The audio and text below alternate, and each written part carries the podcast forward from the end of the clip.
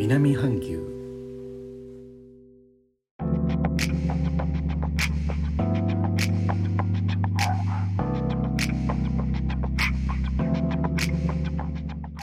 インドネシアから高野です。日本との間約6000キロジャワ島中部の古い都ジョクジャカルタからお送りしております。日本とは一味も二味も違う東南アジアのライフスタイル声でお届けします。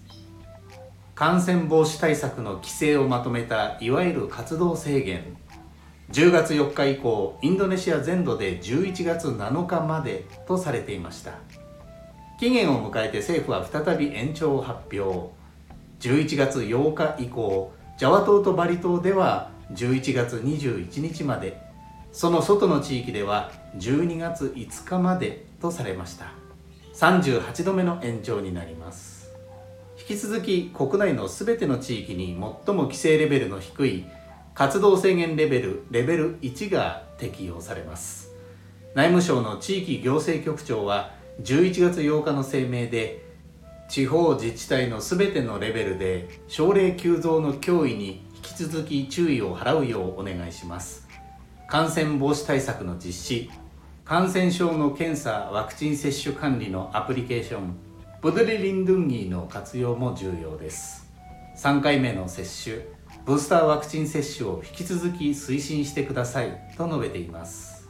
先の放送で新型感染症の変異株オミクロン株の派生型 XBB インドネシアへの上陸のニュースお伝えしました。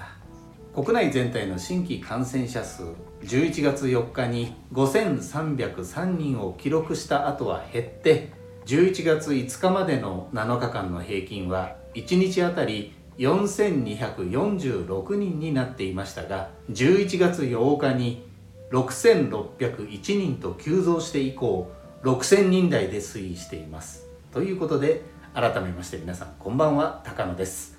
お元気ですか？お元気よこちらジョクジャカルタのあるジャワ島の東隣にバリ島があります。バリ島では11月15、16日に G20、G20 の首脳会議が行われます。そうしたこともあって活動制限についても何か変化があるかなと思っていたのですが結局延長ということになりました。クリスマスから年末年始はインドネシアでも人の動きが増えますので引き続き緊張が続きます。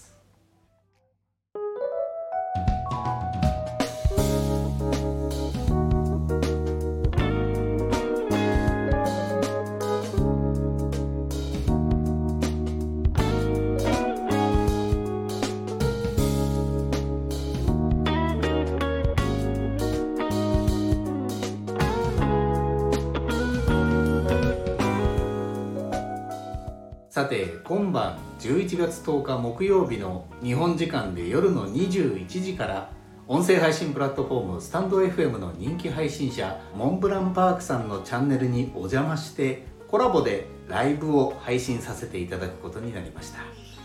ライブのタイトルは「夜桜おゆみさん待ってますライブ」です。同じくスタンド FM の配信者でのようなスタイフ落語会では講座名さつき亭あやめの夜桜おゆみさん体調を崩されているとのことで応援のコラボライブをとなっています。